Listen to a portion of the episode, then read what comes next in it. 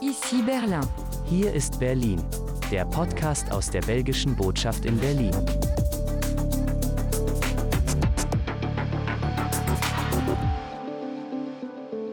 Hallo und herzlich willkommen, liebe Podcast-Hörerinnen und Hörer. Hier ist die nächste Folge von Ici Berlin, hier ist Berlin, dem monatlichen Podcast aus der diplomatischen Vertretung von Ostbelgien, der Föderation Wallonie-Brüssel und der Wallonie in der belgischen Botschaft in Berlin. Auch in diesem Monat berichten wir wieder aus unseren verschiedenen Arbeitsbereichen und haben hierzu interessante Gespräche geführt. Ich wünsche Ihnen schon jetzt viel Hörvergnügen bei der vierten Folge unseres Podcasts in diesem Monat mit folgenden Themen. Erinnerung. Vor einem Jahr verstarb der Schriftsteller Jacques de Decker. ICOP-Museum. Von einer Vision zum Museum für zeitgenössische Kunst. Und Sprachkompetenz, wie man mit Stipendien in der Wallonie Französisch lernen kann.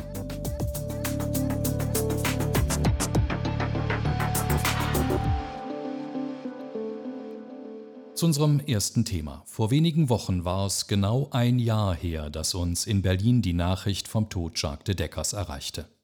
74-jährig verstarb de Decker viel zu früh und hinterließ eine riesige Lücke. An ihn möchten wir erinnern. Seit der Aufnahme meiner Tätigkeit als Diplomat hier in Berlin hatten Jacques de Decker und ich uns mehrfach gesehen.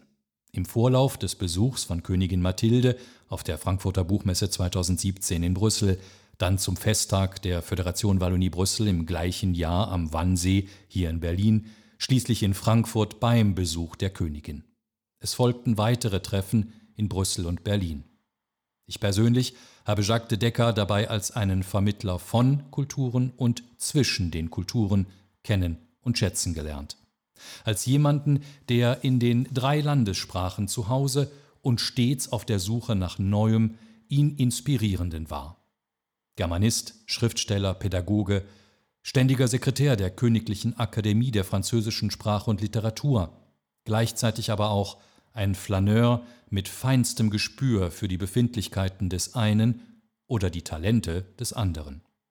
In Erinnerung an Jacques de Decker ist auf Initiative seiner Witwe Claudia Ritter, jetzt im Brüsseler Marot Verlag, ein Buch mit dem Titel Je vais promener ma truffe erschienen. Dieser Ausdruck Je vais promener ma truffe war Programm für Jacques, wie seine Frau Claudia Ritter uns im Gespräch erzählte. Ja, das war in der Tat Jacques Ausdruck. Er war ja sehr viel und sehr vielseitig unterwegs, wahnsinnig beschäftigt und für ihn war das Entspannendste, durch die Straßen Brüssels zu flanieren, auf dem Trödelmarkt eine alte Lederjacke zu kaufen für 10 Euro, Secondhand-Bücher zu verkaufen und zu kaufen, in eine Ausstellung zu gehen äh, oder in einem äh, Brüsseler Kino sich zwei oder drei Filme am Stück anzusehen. Also am Wochenende, wenn er sich entspannen wollte, sagte er, je vais promener ma truffe oder je pars promener ma truffe und er verschwand und kam zurück mit neuen Eindrücken, neuen Ideen, hatte zufällig hier oder da einen Bekannten getroffen auf der Straße. Das war für ihn die Entspannung, aber auch die Regenerierung. Und so holte er sich auch seine neuen Ideen für seine vielfältigen Aktivitäten. Jacques de Decker war ein unwahrscheinlich facettenreicher Mensch. Kein Wunder also, dass das in Erinnerung an ihn jetzt erschienene und eben erwähnte Buch sich auf der Grundlage unzähliger Fotografien aus gut 200 dazugehörigen Texten, Collagen, Gedichten oder Kompositionen zusammensetzt. Absolut, obwohl das Ganze eher organisch gewachsen ist. Aber in der Tat, Jacques verstarb zu Beginn der Pandemie. Ich hatte schon mit Berliner Freunden im Januar 2020, also vor seinem Tod, überlegt, wir machen ein, ein Buch für Jacques zu seinem 75. Geburtstag. Normalerweise wäre Jacques im August vergangenen Jahres 75 geworden. Dann plötzlich verstarb er. Wir hatten nicht damit gerechnet und überlegten uns, was können wir tun, damit es kein steifes Hommagebuch ist, sondern dass es ihn sozusagen wieder zum Leben bringt. Und so ist dieses Buch entstanden. Es ist in der Tat interessant. Wir haben gesagt, also keine Festschrift, keine steifen Texte. Ausgangspunkt waren Fotografien. Äh, Fotos, die Eddie Bonsier, der Brüsseler Berliner Fotograf, gemacht hat von unserer gemeinsamen Wohnung. Die Objekte, die Jacques im Laufe der Jahre angesammelt hat, Trödelmarktobjekte, aber auch wertvolle äh, Kunstobjekte, Bilder Malerei. Er hat sehr viel gesammelt auch. Einerseits, andererseits auch Fotos von Jacques Lieblingsorten in Brüssel, äh, Cafés, äh, der Secondhand-Buchladen Pellmell, äh, uns allen ein Begriff das Riesenrad vor dem Justizpalast, aber auch Orte in Berlin. Jacques war ja sehr gerne in Berlin oder äh, in Spanien. Wir waren auch sehr viel in Spanien unterwegs. Also so entstand ein Buch, wo eigentlich die Fotografie von Eddie Bonsier, die Fotos, die wir dann an Freunde, an Künstler, an Familie gegeben haben, gesagt, schreibt, was euch dazu einfällt. Erinnert euch an Jacques, aber durch den Filter dieses Fotos. Und so entstand ein mehrschichtiges Buch. Es ist ein Buch über Orte und Objekte und dann die Geschichten, die sich so quasi darüber lagern und dann, was noch besonders ist an diesem Buch, in verschiedenen Sprachen. Ein jeder durfte in seiner Sprache schreiben und so entstand ein Buch mhm. in sechs Sprachen. Wir haben Texte auf Flämisch natürlich, Französisch, Deutsch, Englisch, aber auch Italienisch und Katalanisch. Es war eine Form, das wurde uns mit der Zeit bewusst, des Abschiednehmens.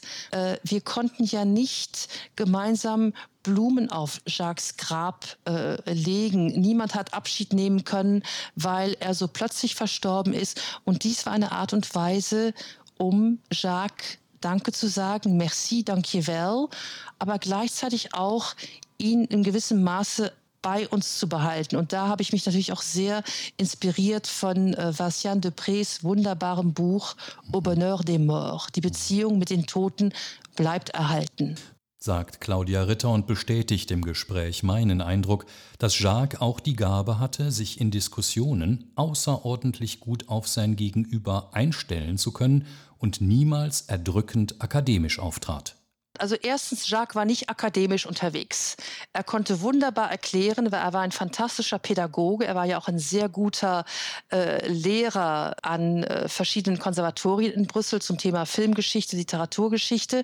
Aber in der Tat, er hatte eine Leichtigkeit, die niemals Besserwisserei war. Und viele Leute sagten mir, en présence de Jacques, je me sens plus intelligent. Ich fühle mich intelligenter. Er war eher beflügelnd und inspirierend und anregend als erdrückend. Und das lag auch an einer ganz besonderen Eigenschaft, die er hatte. Er konnte sich ganz genau auf sein Gegenüber einstellen, egal welcher Herkunft, welcher sozialen Herkunft, welcher beruflichen Herkunft, und konnte entdecken, was sein Gesprächspartner an Einzigartigkeit, an Talenten und manchmal auch an verborgenen Talenten mitbrachte. Er hat auch sehr viel Talente eigentlich entdeckt und zu entwickeln geholfen. Jacques de Decker wird vielen auch als Brückenbauer in Erinnerung bleiben, als Vermittler mit besonderem Gespür für die ganz besondere sprachliche Gemengelage im deutsch-französisch- und niederländischsprachigen Belgien. Gleichzeitig aber auch als flammender und überzeugter Europäer. Abschließend noch einmal Claudia Ritter. Er war ein großer Brückenbauer innerhalb Europas und natürlich auch innerhalb Belgiens. Brückenbauer zwischen den Sprachgemeinschaften. Jacques war für mich einer der wenigen belgischen Intellektuellen, sage ich mal vorsichtig ausgedrückt, der wirklich die drei Landessprachen zur Perfektion beherrschte. Das ist auch der Fall von Gerd von Istendahl und einigen mehr. Aber bei Jacques war es wirklich auf einem sehr hohen Niveau. Er las äh, französische Zeitungen, er las auf, auf, auf Niederländisch, Englisch, Spanisch, äh, sogar Portugiesisch und natürlich Deutsch. Und dadurch konnte er, wenn es um, um Belgien ging, immer sehr gut abwägen, was in den verschiedenen Sprachgemeinschaften gerade lief, was wichtig war, wie die Befindlichkeit war, weit über die, sagen wir mal, technische Information hinaus, die in Zeitungen zu finden war. Jacques de Decker fehlt. Aber wir werden ihn nicht vergessen. In unserer diplomatischen Vertretung hier in Berlin wird er immer einen Platz haben.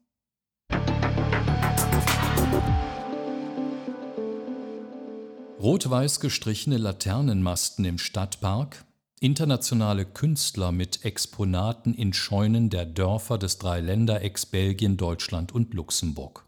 So hatte es Anfang der 1990er Jahre begonnen. Mit der Wirklichkeit gewordenen Vision eines Kunstpädagogen und Künstlers, der in Malmedy geboren, in Ostbelgien das wagte, was andere sich nicht so richtig trauten. Die Rede ist von Francis Feitler zeitgenössische Kunst im ländlichen Raum etablieren, ein internationales Kunstzentrum Ostbelgien, kurz ICOP zu gründen. Das war seine Idee. Zu Beginn auch ohne Museum, erinnert sich die heutige stellvertretende Direktorin des jetzt zum Museum für zeitgenössische Kunst gewordenen ICOP, Brenda Güne. Das Museum hat eigentlich angefangen gar nicht mit äh, einem Gebäude und dann haben mehrere Ausstellungen immer eher im öffentlichen Raum stattgefunden, beziehungsweise äh, in privaten und öffentlichen Räumen zeitgleich. Zum Beispiel das Projekt Volle Scheunen, das war eben dann 1993, wo eben Kunstinstallationen in verschiedenen Scheunen in der Region stattgefunden haben. Ähm, das wurde alles von äh, Francis Feitler, der auch Künstler ist, aber dann eben 20 Jahre lang das ICOP geleitet hat, äh, initiiert. Und ähm, er hat dann letztendlich auch ein Gebäude gefunden in Eupen. Und äh, das ist ein ehemaliges Industriegebäude, wo wir tatsächlich 600 Quadratmeter Ausstellungsfläche haben, ja, wo wir äh, verschiedene Ausstellungen gleichzeitig machen können und wo wirklich schon sehr viele verschiedene KünstlerInnen äh, aus der Region und auch international ausgestellt haben. Im Grenzgebiet zwischen Belgien, Deutschland, den Niederlanden und etwas südlicher auch noch dem Großherzogtum Luxemburg hat sich inzwischen eine sehr aktive Museumslandschaft auch für zeitgenössische Kunst entwickelt. Eine Herausforderung für das ICOP, wie Brenda Günet sagt, die zugibt, dass immer noch etwas Mut dazu gehört, die eine oder andere zeitgenössische Ausstellung anzugehen.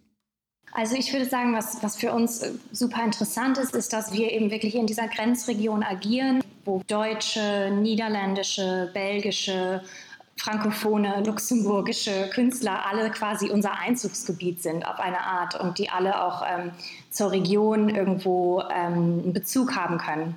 Und dann, ja, es, es braucht auf jeden Fall Mut. Man muss auch so diese Balance finden zwischen, was kommt gut an für äh, lokale Besucher, aber kann gleichzeitig auch international eine Reichweite haben.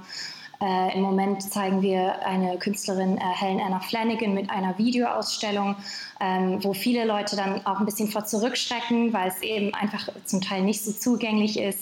Äh, und da geht es auf jeden Fall auch darum, das äh, erfolgreich zu vermitteln und äh, ein bisschen diese Eingeschüchtertheit den Leuten zu nehmen ähm, und ja, ihnen auch ein bisschen was Neues äh, zu zeigen und anzubieten. Trotz Pandemie ging die Arbeit im ICOP im ostbelgischen Eupen auch in den letzten Monaten weiter. Fleißig wurde an Ausstellungskonzepten getüftelt, der Webauftritt www.icop.be gepflegt, wurden Künstlerinnen und Künstler für zukünftige Ausstellungen gewonnen. Nach dem Ende des pandemiebedingten Lockdowns werden jetzt selbst wieder Ausstellungseröffnungen vor Publikum möglich.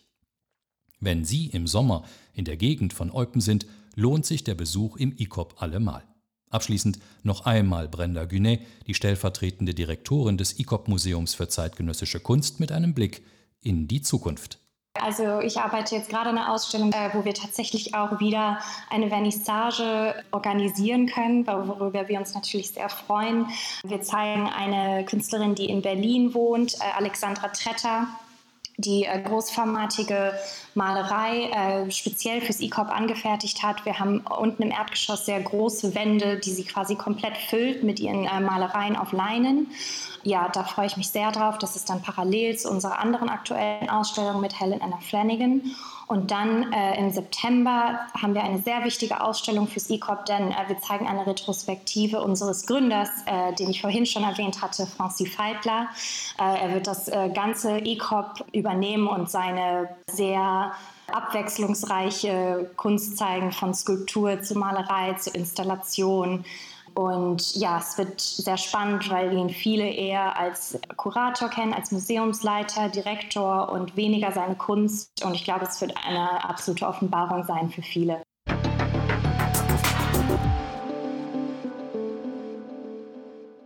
Zu unserem letzten Thema in dieser Folge von Ici Berlin, hier ist Berlin. Wenn Sie zur Gruppe der Studierenden hier in unserem Gastland Deutschland gehören, und im kommenden Jahr zwischen Sommer- und Wintersemester ihre Französischkenntnisse verbessern wollen, dann ist das, was jetzt folgt, wohl möglich ein Geheimtipp für Sie. Es geht nämlich um Sprachkurse an Universitäten in der Wallonie. Seit vielen Jahren, aber in Deutschland nicht so bekannt, bietet die Föderation Wallonie Brüssel über ihre für auswärtige Angelegenheiten zuständige Behörde WBI Studierenden Stipendien hierfür an. Für Wallonie Bruxelles International ein Instrument bei den Außenbeziehungen, weiß François Renard, der als Referent bei BBI für die Sprachstipendien zuständig ist. C'est une offre qui existe effectivement depuis, depuis près de, de 30 ans. Dieses Angebot gibt es seit beinahe 30 Jahren und im Laufe der Jahre hat es sich immer weiterentwickelt, bis es so geworden ist, wie wir es heute haben. Etwa 50 Stipendienplätze werden von je vier Universitäten, die jedes Jahr mit uns zusammenarbeiten, angeboten. Das heißt insgesamt 200 Plätze für unterschiedlichste Länder weltweit. Es ist ja vor allem ein Angebot, das auf zahlreichen kulturellen Abkommen basiert. Aber die Stipendien werden auch genutzt, um mit anderen Ländern Kooperationen für die Zukunft anzustoßen oder aber auch, um das Französische in diesen Partnerländern zu etablieren. Es ist ebenfalls eine direkte Verbindung und eine gemeinsame Aufgabe der Föderation Wallonie-Brüssel mit der OIF, der Internationalen Organisation der Frankophonie, die Mehrsprachigkeit zu fördern. Um das konkrete Beispiel von Deutschland zu nehmen, wir erhalten jedes Jahr die Frage nach immer mehr Plätzen. Das zeigt, dass das Praktikum in Deutschland auf großes Interesse stößt. So ist es vielleicht auch denkbar, dass die Zahl der verfügbaren Plätze für Deutschland in den kommenden Jahren wachsen wird. éventuellement envisageable d'augmenter le nombre de bourses accordées euh, à l'Allemagne pour les années prochaines. Besonderheit hier in unserem Gastland Deutschland, es werden jetzt auch Sprachaufenthalte für Diplomaten oder Beamte aus dem öffentlichen Dienst in der Wallonie angeboten.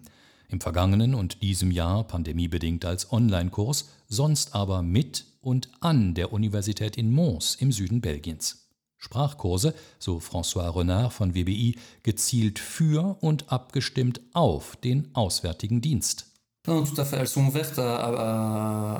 Ja, sie sind für verschiedene Länder, mit denen wir Abkommen haben, gedacht. Also um nochmal zu erklären, wie die Stipendien für Beamte und Diplomaten funktionieren.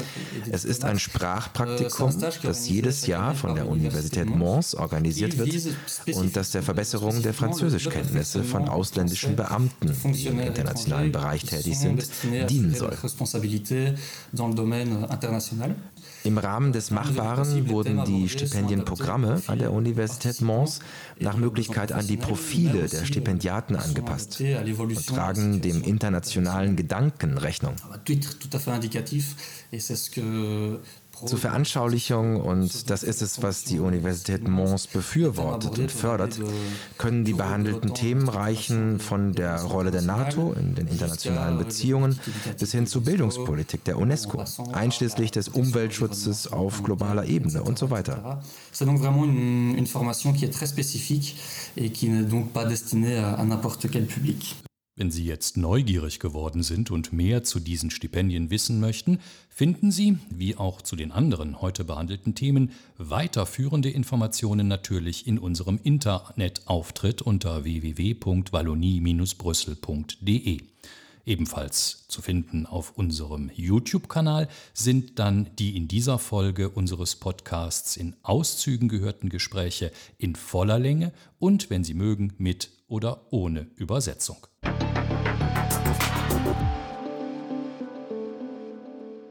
Ja, und das war's dann auch für den Juni-Podcast. Im nächsten Monat gibt's Folge 5. Danke fürs Zuhören, sagt jetzt das gesamte Team der diplomatischen Vertretung Ostbelgiens, der Föderation Wallonie-Brüssel und der Wallonie in der belgischen Botschaft in Berlin. Mein Name ist Alexander Hohmann. Bleiben Sie gesund.